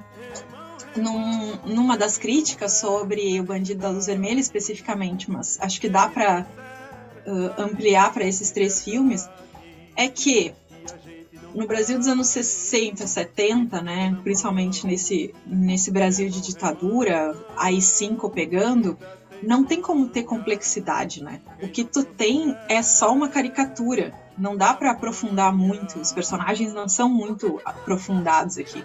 Tu tem caricaturas, né? Mas são essas caricaturas que, apesar do silêncio que é imposto, são elas que conseguem gritar, né? Mesmo que tenha censura, são essas que conseguem falar alguma coisa através da caricatura. E aí eu fiquei pensando muito nessa coisa de hum, é mais ou menos quando alguém dá um, um, te dá um apelido que tu não gosta, né? Aí tu resiste ao apelido. Ah, eu não gosto de ser chamado assim. Ah, não me chama assim. É piora a situação, né? Porque daí sim que as galera começa a chamar assim, né? É um pouco isso. Eu, eu tenho a impressão de que alguns debates políticos hoje, assim, ai, não é bem assim, a esquerda não é bem isso, isso é só uma caricaturização, a direita não é isso. Mas é que é isso, né? O debate posto, ele tá polarizado ele é uma caricatura. Talvez a gente não deva resistir a ela, né? Para que a gente possa, enfim, abraçar essa caricatura e seguir adiante, né? É mais ou menos quando a, uh, chamam as mulheres de louca, né? Ai, essa mulher é louca. É tudo louca, mulher é tudo louca. E aí, um dado momento, a mulher pega e diz: Sou louca mesmo, vou fazer toda a loucura mesmo. E isso se torna uma fonte de poder, isso não tem mais domínio sobre essa mulher, né? Essa que se assume então louca. Então eu sou mesmo isso daí, não tem problema. Pode Você dizer. vai ver o que é loucura agora, né? Você vai ver o que é loucura agora. Então, uh, ela assume, talvez assumir essa caricatura dê mais poder do que resistir a ela, né? E eu, eu tenho essa impressão que esses, isso aparece muito forte nesses filmes, né? São essas caricaturas que conseguem gritar num período de extremo silêncio ainda. De mordaça, né? Mordaça, exatamente. Mas então, passando das caricaturas para as fissuras, para as obsessões. a obsessão, como a gente comentou no início, né, do Sganzella, apesar de a gente ter referências aí como o Alan Resné do Hiroshima Mon Amour, né? Copacabana Mon Amour faz referência ao filme do Resné. A gente tem o Orson Welles como o grande, a grande obsessão do Sganzella, né? Ladies and gentlemen, this broadcast comes to you by dramatic license from the first place you think of when you think of Brazil. From the loveliest city in our hemisphere. A gorgeous capital with a name that sounds like a music cue, which in this case it is. This broadcast comes to you from Rio de Janeiro. O Orson Welles é o maior cineasta do mundo, mas eu também tenho meus preferidos, que são os meus projetos pessoais, é que deveriam ocupar mais o meu tempo, assim como realizador. Brasil, meu Brasil brasileiro, mulato insoneiro, vou cantar-te nos meus versos. Brasil, samba que dá bamboleio, que faz gingar o Brasil do meu amor, terra de nosso Senhor. Aí a gente chega no ano de 1985 com o filme Nem Tudo é Verdade, uh, um filme que faz relação direta a um filme que o Orson Welles uh, começou a fazer aqui no Brasil, lá na década de 40, dentro do, daquele esforço de guerra que a gente até já falou na época do, do quando a gente falou dos filmes da, da, Disney, né? O Orson Welles veio ao Brasil em 1942, se eu não me engano, uh, contratado pela RKO. Ele já tinha já tinha ganhado o Oscar com Cidadão Kane e tudo mais, e ele veio fazer aqui um filme que se chamaria It's All True, é Tudo Verdade, que inclusive, enfim, dá nome hoje a um dos grandes festivais de cinema aqui no Brasil. É o É Tudo Verdade, festival de documentários. E só que esse filme ele nunca foi completado, né? O Orson Welles ele, ele largou o filme, largou o Brasil, nunca mais voltou e, e o filme ficou perdido por aí. E aí o, o Rogério Sganzella retrata justamente essa vinda do Orson Welles ao Brasil nesse filme de 1985, onde ele tem o Arrigo Barnabé fazendo o papel do Orson Welles. Arrigo Barnabé, que um dos grandes nomes da, do que se chamou vanguarda paulista na música aqui em São Paulo, e ele interpreta o Orson Welles de um jeito de um jeito característico do próprio Arrigo Barnabé ali. Acho que nem, nem, nem teve tanta direção do, do, do diretor ali nesse caso. o Arrigo, ele é assim. O que sucedeu em 1564? Nasceu Shakespeare. E, em 1570, Shakespeare tinha seis anos. Comecei a fazer teatro quando eu li Shakespeare. O primeiro livro que minha mãe me deu para aprender a ler foi Sonhos de uma Noite de Verão, de Shakespeare. Eu tinha seis anos. Para mim, ainda hoje, Shakespeare é tudo. É, a gente tem, na verdade, o Svanzelli fez quatro filmes especificamente sobre essa vinda do Orson Welles ao Brasil é, tanto a partir de, de 85, 86 ali, que foi quando acharam, né, uh, rolos é, desse, desse filme que o Wells tentou fazer e não deixaram ele terminar, num estúdio da Paramount, né? Então, uh, isso veio à tona em 85 e aí, bom, né? Daí descambou para obsessão completa do, né, de tentar reconstruir uh, esse momento em que um cineasta vem para o Brasil, filma coisas brasileiras e é impedido de mostrar essas coisas. Né? Uh, um cara que tinha feito um filme sobre como a mídia manipula as, as histórias, né, que é algo que já aparece lá no Bandido da Luz Vermelha como uma referência, né, aqui vira o tema, né, por que que isso não pôde ser mostrado, então vamos mostrar. Porém, nem tudo é verdade, né? Acho que aqui é um prato cheio para quem gosta dessa relação entre ficção e realidade, entre gêneros cinematográficos, documentário, quanto documentário pode falar ou não a verdade, né? Tudo isso, como é construído. É, essas, essas histórias, né, de como essas histórias são contadas, aí é, olha, é um banquete para quem gosta dessas questões, né? E aí o, o Sganzella, ele faz quatro filmes, né? O, o Nem Tudo é Verdade, ele faz um curta que chama Linguagem de Orson Welles, que é de 90. Uh, ah, depois ele faz o Tudo é Brasil, de 97, e aí ele encerra com o Signo do Caos, de 2003. Então ele passa aí quase 20 anos nessa loucura de tentar é, dar um fechamento, não sei, pelo menos na cabeça dele, assim, para o que, que aconteceu com isso, por que, que uh, alguém que falou sobre a manipulação da mídia foi ele mesmo manipulado de certo modo, e então dessa perspectiva pós-ditadura que também pode ser manipulada, né? Essa história também pode ser contada e contada de várias formas, e aí o Sganzella tenta fazer isso, né? Uh, e, e, o, e, o, filme também traz um personagem que, que com o tempo a gente acabou meio que esquecendo, né? Que é o Grande Otelo. A Praça 11 era de autoria do Heriberto mais do que minha. Só que eu, eu, eu fiz uns versos, que eu li uma reportagem do David Nasser, dizendo que iam acabar com a Praça 11, que ali na Presidente Vargas ia, ia ter o busto do Vargas e tal. Então eu fiz uns versos. Meu povo, este ano a escola não sai. Eu vou lhes dar explicações. Não temos mais a Praça 11 para as nossas evoluções. Ali, onde a cabeça mostrava o seu requebrado, um grande homem no bronze será por todos lembrado.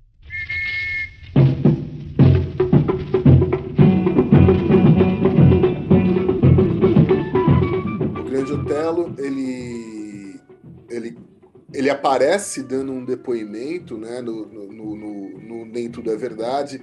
Ele conheceu o Orson Welles lá na década de 40 e tudo mais. E, e ali uh, ele, ele mostra como ele, uh, como ele foi um, um, dos grandes atores, um dos maiores atores do, do Brasil, né? Do Brasil. E a gente acaba meio que esquecendo um pouco dele. Eu tenho pouquíssimas lembranças do, do Grande Otelo, por exemplo. Uh, mas uh, ele era um grande ator, né? um, um ator enorme, Exato, a, a, contrapondo a altura dele, né? Exatamente. ele era baixinho, mas era um grande ator. E é legal ressaltar que ele era um ator da chanchada, né? Que era algo que o Glauber Rocha detestava. Sim. O Sganzella, ele tenta retomar a chanchada, só que de um jeito psicodélico, assim, de um jeito caótico, né? Uh, então, o Grande Otelo ele faz parte também é, desses filmes e também porque ele, ele tinha sido entrevistado pelo Orson Welles na época, né? Então ele reaparece aqui também como personagem, como esse personagem elo de construção, né, entre realidade e ficção aqui. Uh, ele narra um dos filmes desse do, acho que é o Linguagem de Orson Welles. Uhum. É ele que narra. Então uh, ele é esse elo desse Brasil da era Vargas, né? De 40, uh, que tenta, enfim, que tenta mostrar um, uma beleza, né? Copacabana, aquela coisa que a gente vê nos outros filmes, né? Uh, mas que é impedido de mostrar outras realidades, né? Isso não é dizer que o Brasil não seja bonito e só tem coisa ruim, mas que o Brasil não tem só as praias, né? Não é só isso e que tem outros outros Brasis aí, porque o Brasil não conhece o Brasil, já diria a música. E uma coisa que é interessante também é como como esse filme uh, tem uma relação quando a gente fez o, o debate sobre o Shaft lá, voltando, né, tem muitas relações para mim esse cinema marginal com, com essa coisa da, da Black Exploitation e dos negros dos Estados Unidos, desse cinema, da música, né? Principalmente porque a Tropicália também é uma música feita por negros no Brasil, né? Uh, a gente tem uh, o diretor do Shaft, né, o Gordon Parks. Sim. ele, ele veio ao Brasil também antes, dez anos antes do Shaft, né? Fazer uma matéria justamente para expor uh, a pobreza no Brasil, porque ele veio, enfim, por causa do governo dos Estados Unidos, que temia o avanço das esquerdas, o famoso fantasma do comunismo. uh, isso um pouco antes ainda da, da Revolução Cubana, né? Então é 60 ou 61 que ele vem. E ele faz uma matéria na Life lá, uh, mostrando a, a uma favela é, no Brasil que hoje não tem mais, né? Uma favela no Rio que não tem mais.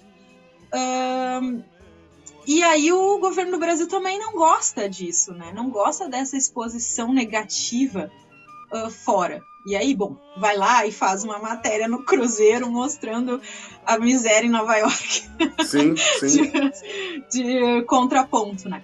Mas é, é interessante como a história se repete aqui, né? De novo a gente tem essa tentativa de não mostrar um Brasil supostamente não turístico, não bonito, né? Que depois então abraça, né? Hoje a gente meio que abraça a favela e diz isso aqui é Brasil mesmo e é turístico, né? Que não deveria talvez ser transformado em em objeto estético nesse sentido, assim, né? De exposição é, como turístico, né? Mas que as pessoas veem que há essa pobreza também, que isso é um problema, né? Social, enfim, histórico, né?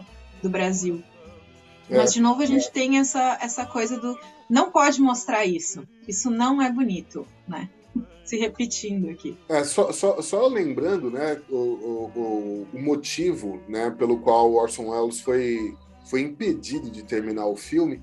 Uh, pelo eu, eu, eu, eu, nunca vi nenhum, eu só vi algum, alguns trechos do filme, mas eu nunca vi uh, algo mais do que alguns poucos vídeos no YouTube do, do desse filme. Uh, ele, uma das histórias que ele conta no filme, porque assim ele, ele tenta ele tenta separar o, o, filme em alguns episódios. Um desses episódios que ele conta é justamente um episódio de quatro jangadeiros que saem uh, lá de Fortaleza ah, para o Rio de Janeiro numa jangada e chegando no Rio de Janeiro eles vão encontrar o, o presidente Vargas, né? E eles vão exigir melhores condições de trabalho para eles zangadeiros, para os zangadeiros de modo geral e tudo mais. Uh, eles chegam aqui no Rio de Janeiro, são recebidos como heróis, né? Porque foi uma façanha incrível. Eles podiam simplesmente ter morrido logo no, na primeira noite, né? Que eles saíram lá de Fortaleza. Sim. E, e foi por conta uh, dessa história que o Orson Welles foi, foi proibido, e foi boicotado pelo governo Vargas uh, de terminar o filme. É, e além disso, né, parece que um dos jangadeiros acabou morrendo depois que eles chegaram no Rio, uns dias depois, Sim. assim. Então isso contribuiu para ter uma imagem ainda pior, né? Eu acho que era, era, era, era, o que se chamava jacaré, né? Acho que sim, acho que sim. E aí uh, eles, eles é, além, além desse, desse negócio aqui no Brasil, a gente também teve um problema lá na RKO que os caras acharam que isso era desperdício de dinheiro e mandaram o Els voltar e disseram que a gente não vai apoiar mais, a gente não vai te dar mais dinheiro, porque o Els ficou seis meses na América Latina, né? Um dos episódios é no México, é mais ou menos parecido com o Alô Amigos, né? Que a gente comentou lá no episódio sobre desenhos animados, né? Tem um episódio no México, tem um outro no Chile, e aí tem um outro no Brasil, né? Na Bahia especificamente. Uh, e aí o Els também mais ou menos faz isso, né? Ele tem um episódio no México e ele tem dois no Brasil. Um é esse dos Jangadeiros e outro é sobre o carnaval, né? Uh, então tem a filmagem de escolas de samba, de, de blocos de rua, enfim. E aí a RKO diz: não, não, não, não, a gente não vai mais fazer, deixar de fazer esses filmes aí, né? Muito estrelinha, cortar as asas do cara. E aí o filme não saiu de nenhum jeito, nem dos Estados Unidos e nem do Brasil. Deu todo esse rolo. E aí a gente tem o Sganzella aqui, né, tentando reconstruir isso, né? E uma cena que a gente até comentou antes em off, né? Que aparece tanto no, no é tu, nem, é, nem tudo é verdade, quanto no o signo do caos, é quando é, os caras jogam rolos de, dos rolos desse filme no esgoto, no mar, na água, assim, né? Eles queimam os, os rolos do filme, isso também aparece nos dois. E no Nem Tudo é Verdade tem uma fala também que diz: é o pior filme que eu vi na vida. Avacalhando lá o, o, sabe o filme quem, do sabe Wells, quem, né? Sabe quem, quem é o, o, o, ator que faz esse personagem? Quem é? É o Otávio Terceiro. Otávio Terceiro, ele, ele, ele morreu ano passado.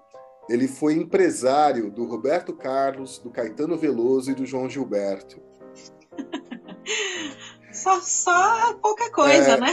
E, e, assim, tem um, um, um filme é, que se chama Onde Está Você, João Gilberto?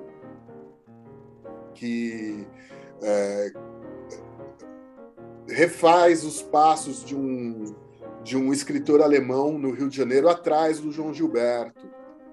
E o diretor do filme, o Georges Gachot, que é um suíço, ele, ele também começa a procurar João Gilberto no Rio de Janeiro, e aí ele acaba se encontrando com o Otávio III. E o Otávio III é exatamente aquele tipo de figura que aparece nos filmes do, do, do Rogério Sganzella, tanto no Nem Tudo é Verdade como no Signo do Caos. Ele fala daquele jeito, ele tem aquele jeitão, exatamente aquele jeito, é incrível. Eu terminei de ver o, o, o, esse filme, o Onde Está Você, João Gilberto, pensando com o seguinte pensamento: se um dia eu ficar famoso, eu quero que o Otávio III seja o meu empresário. o empresário da sua banda, Odete Lara Esfaqueia, como é que é? ah, eu preciso lembrar agora. Odete Lara Esfaqueia, o Carvani foi ao cinema. Exatamente. Mas o, esse tema também reaparece no Signo do Caos. Eu acho que dá para falar desses dois filmes meio em conjunto, assim. Sim. Uh, claro que é, aí o Signo do Caos ele é outro filme completamente diferente, mas ele traz de novo esse tema, né? A gente tem um início filme no ar, assim, meio uh, investigação mesmo, né? Essa coisa bem, bem Orson Welles. Sim. bem Cidadão Kane. Também 16 uh, milímetros. Exato. Ele e, é. E, com, e com som completamente fora de sincronia, propositalmente. Exato. Exatamente. Esse, esse pessoal que, que reclama do som do filme brasileiro deve passar uh, raiva vendo esse filme. Total, total, agonia total. e hum, a gente tem é, um bom, uma boa parte dele em preto e branco e um final colorido, que é um final bem irônico, assim, apesar de colorido, né? É um final que, de novo, traz a questão da vacalhação, assim, né? Da ironia, uh, mas talvez até um pouco mais amarga do que os filmes dos anos 70, assim, né? De um filme que foi destruído por não poder mostrar o que era o Brasil, né? Não poder mostrar a questão das favelas, não poder mostrar a luta desses trabalhadores, né? Então uh, tem um pouco de um certo pessimismo, talvez aqui Uh, ou pelo menos um ressentimento, não no sentido ruim, né? Mas essa coisa de tipo, a gente faz cinema e a gente ainda não pode falar das coisas, ainda não nos escutam, mesmo a gente gritando, mesmo a gente mostrando, né? E não à toa o personagem principal, que é o cara que recolhe os filmes do Orson Welles no filme, né? É o Doutor Amnésio. Sim. e eu acho que aqui uh, o Sganzella aponta principalmente por essa falta de memória do cinema brasileiro, da própria história do Brasil. Ele pega o gancho de, do Wells, que é um filme que é o filme que supostamente ninguém viu, mas que todo mundo já ouviu falar, mas que também ninguém ouviu falar, de certo modo, porque ele, foi, ele não foi terminado, então é um, é um filme ambíguo na história do Brasil. Uh, para falar dessa, dessa história que não preserva a sua memória, né? Pelo contrário, que destrói, que joga no fogo, né? Pois é, né? é uma coisa que, poxa, nem aconteceu na história recente do país de novo, né? é, a gente ria de desespero, né? De desespero. Tem um alguém acho que na revista Piauí, foi muito feliz em, em comentar sobre a situação da Cinemateca com esse título, O Exatamente. Signo do Caos. Foi muito feliz essa, essa referência, né? Porque é justamente isso. É, é uma tentativa. Bom, a Cinemateca é a tentativa de manter essa, essa memória do cinema brasileiro, mas a gente sabe que não tem subsídio nenhum, né? É muito difícil. Como é que tu mantém isso sem recursos, sem, enfim, sem ter incêndios e, e alagamentos e destruição, né? Então, uh, é, é, bem. Me parece um, um, filme. Isso é de 2013, veja bem, né? Me parece ser um filme bem crítico, não a, só ao cinema, mas às instituições de preservação da história do cinema, né? Não a Cinemateca, óbvio, né? Mas uh, uh, ao governo brasileiro que não tem o menor interesse em ter uma memória de história do, do Brasil, de história do cinema, né? Não há discussões maiores sobre a própria ditadura. A gente não tem isso no Brasil, né? É, quem escreveu esse artigo na, na Piauí foi a Ana Paula Souza. Boa, boa. Ela foi ela jornalista de passagem na Folha, na Carta Capital, enfim, em diversos veículos de comunicação. É, e, e, uma, é uma das coisas também do filme muito frequente é essa discussão do que, que é o Brasil, do que, que é o cinema. Eles estão assistindo, né? Uh, o Amnésio está assistindo esses, esses rolos encontrados, né? Que apreendidos do filme do Wells. E aí ele discute, mas isso não é um filme para ser visto. E aí o outro cara diz: Não, mas isso não é um filme para ser visto, então a vida também não é para ser vivida? Como assim, né? Os filmes são para ser vistos, são feitos para ser vistos, né? Uh, e em um outro momento alguém comenta: o cinema sempre foi caso de polícia no Brasil. que acho que é um bom resumo. Não deixa de ser verdade, sabe? Embora nem tudo seja verdade, algumas coisas são. Exatamente. Talvez, talvez seja tudo verdade mesmo, como o Els teria dito, né? Exatamente, exatamente. E, e, e, esse filme, né, ele acabou. Ele, ele parte de um, de, um, de, um, de um experimento, de uma premissa uh, de que uh, poderia ser possível produzir um filme ainda sendo muito barato. Se eu não me engano, o... esse filme, acho que ele, ele tem um orçamento aí de 700, 800 mil reais, tá? Uh, se a gente olhar o que são 700, 800 mil reais, é, é o orçamento de um festival de cinema de pequeno porte no Brasil. Né? Entendeu? Para um filme isso é possível. Oi? Para um filme isso é possível. Não, assim. então. Não, é. e você sabe que eu tava vendo um, uma entrevista, uma palestra do, do Ismael Xavier, né? Sobre o Glauber, na época que a gente estava preparando as coisas sobre o Glauber. E hum, tinha um comentário, assim, é, porque o que, que, que o Glauber tinha e os Ganzella tinha, né? Essa coisa do uma câmera na mão, uma ideia na cabeça, né? Sim, sim. Que é sim. basicamente só isso que você precisa para fazer um filme. Eu acho que isso é muito importante retomar hoje, né? Com essas questões de, nossa, a gente não tem dinheiro para fazer um filme, é muito difícil fazer um filme. Fazer filme é coisa de elite, né? Da elite cultural. E aí você tem esses caras que não são da elite cultural, né? E estão tentando fazer com que tem, a gente faz com que tem, né? A gente também comentou isso um pouco quando a gente falou é, lá do, do Deu Pra Tia no 70, né? Que o pessoal aqui do Sul também fez filme com uma câmera de 8mm com o que tinha. E já tinha mais avanços na época, né? Mas o cinema independente. É, a, a, o cinema independente aqui no Brasil tem feito isso, né? Com poucos recursos uh, tem feito isso. Uh, se você Exatamente, pega, nessa, você... nessa. Só, só por ordem de grandeza, Vai. por exemplo, se a gente pegar aqui o Bacurau, tá? Bacurau uhum. foi um filme que uh, ele teve um orçamento de quase 8 milhões de reais. É, é, uma, é uma ordem de grandeza completamente diferente, muito distante de muitos realizadores aqui no Brasil, né? Uh, eu lembro que teve um ano dentro do, do Inédit que a gente trouxe um, um, Era um curta, né? O filme era um curta. Era um filme é, que falava sobre uma banda de heavy metal lá do Pará, de Santarém. Santarém. O nome da banda era.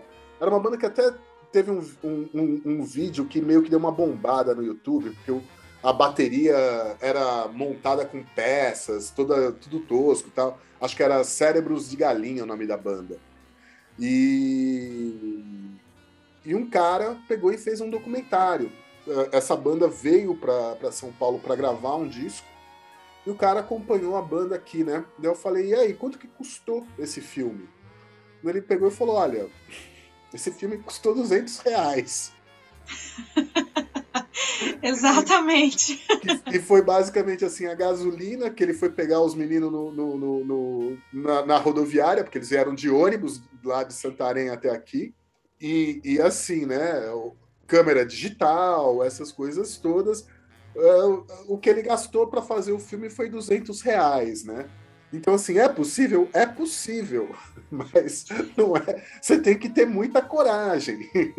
Exato, não, mas era, era justamente isso, esse era o meu ponto, né? Nessa, nessa entrevista, nessa fala, enfim, eles comentaram do, de um orçamento de um dos filmes da Filmes de Plástico, que é um pessoal ali de Minas Gerais, de Contagem, Minas Gerais. Até já comentei desses filmes com o Maurício, né? Sim.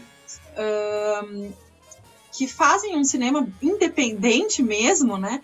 E um dos filmes. Uh, agora eu não lembro qual deles, mas um dos filmes custou 300 reais, assim. E é, o filme é o quê? Uh, os atores é a família do cara, a Sim. mãe, o pai, o irmão, né? Basicamente, ninguém ganhou nada para fazer aquilo, assim. Então, dá para fazer, né? Uh, claro, é bem mais difícil, é bem mais complicado e tudo mais, mas dá para fazer. E eu acho que isso talvez seja interessante de, de ressaltar hoje, né? Dá para fazer com o que a gente tem. Né? É, é difícil? É. Não vai ser barbada, vai ter que lutar um pouco para o seu filme ser distribuído.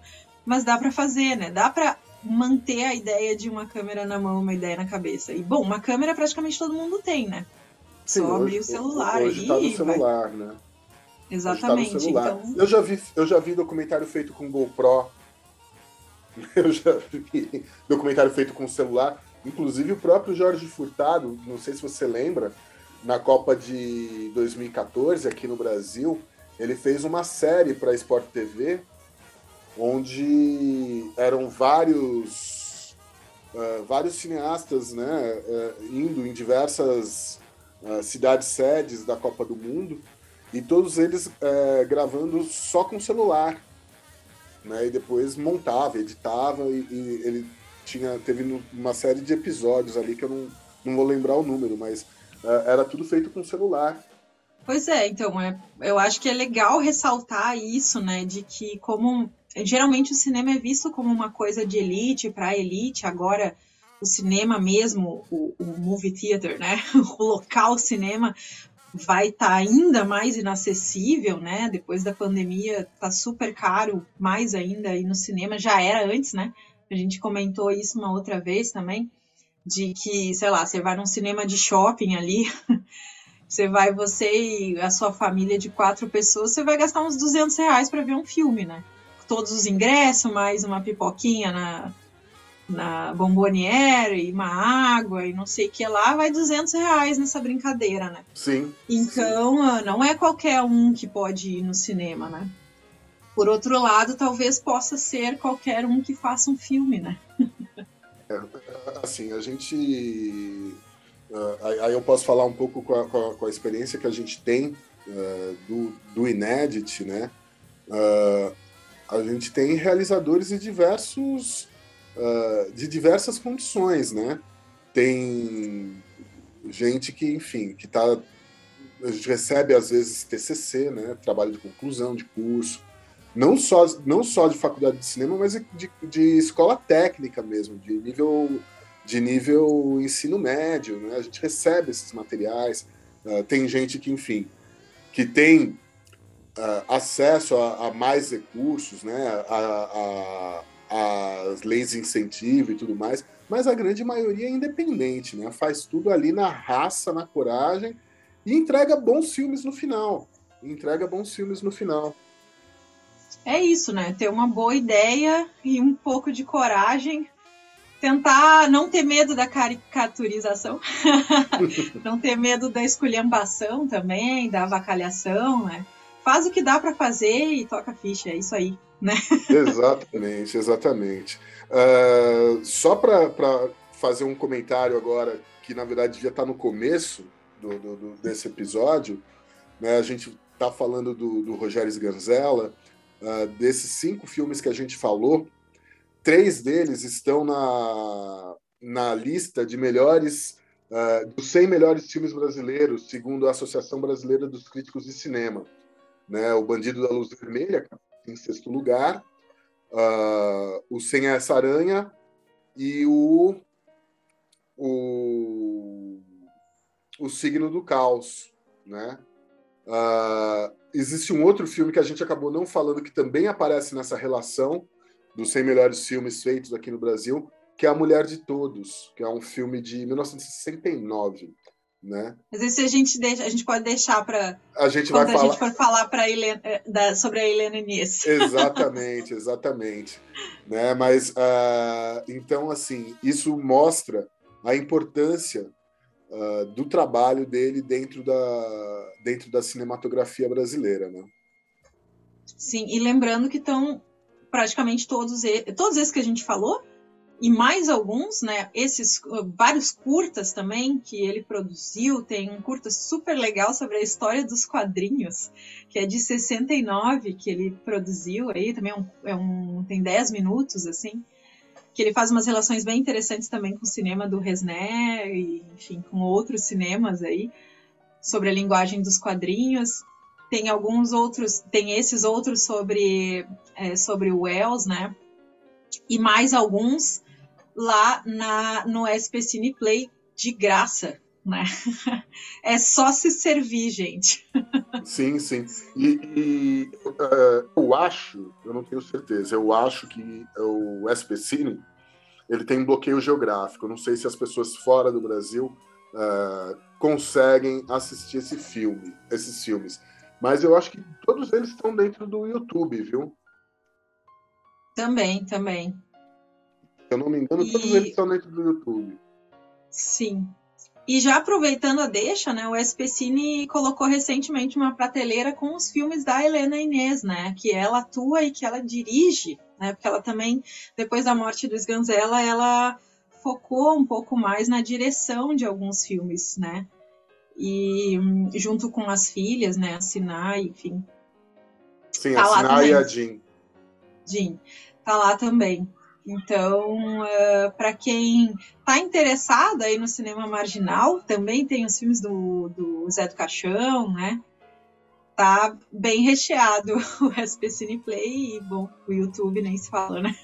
Sim, sim, sim, sim, sim. Ah, eu acho importante a gente falar justamente que, assim, uh, a gente tem que ver esses filmes, né? Eles estão aí, a gente tem que uh, aprender com esses filmes, porque eles falam muito sobre a gente, né?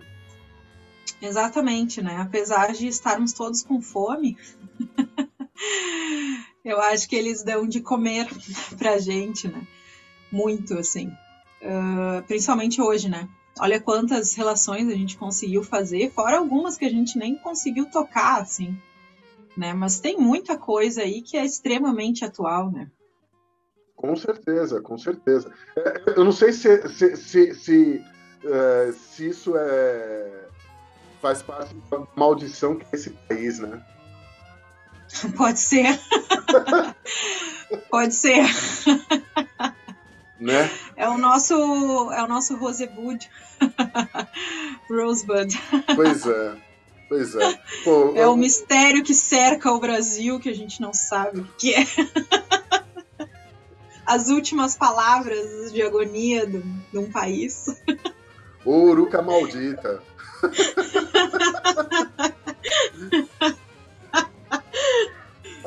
Enfim, certamente não é queimando os filmes e jogando eles no mar que vai resolver, né? Com certeza não, com certeza não. Marloren, eu acho que a gente já tem aqui bastante material. Considerações finais? Olha, eu acho que eu só deixo aí é, é, esse convite para assistir os filmes, né? Vai preparado, porque assim, não, não é sentar para se divertir simplesmente, né? É um filme que são filmes que você tem que prestar atenção, assim, mas são filmes divertidíssimos. Por outro lado, né? É vai com esse espírito da galhofa, da esculhambação. Aí você aproveita 100% deles, né? Com certeza, com certeza absoluta. E, bom, a gente já deixa combinado aqui. Próximo episódio a gente vai falar sobre Helena Inês. Temos uma lição de casa aqui para fazer.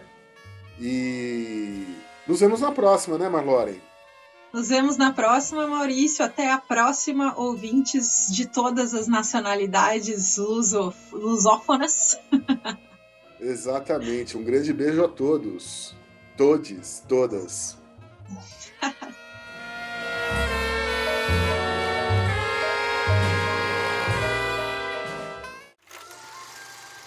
Você ouviu? Foleycast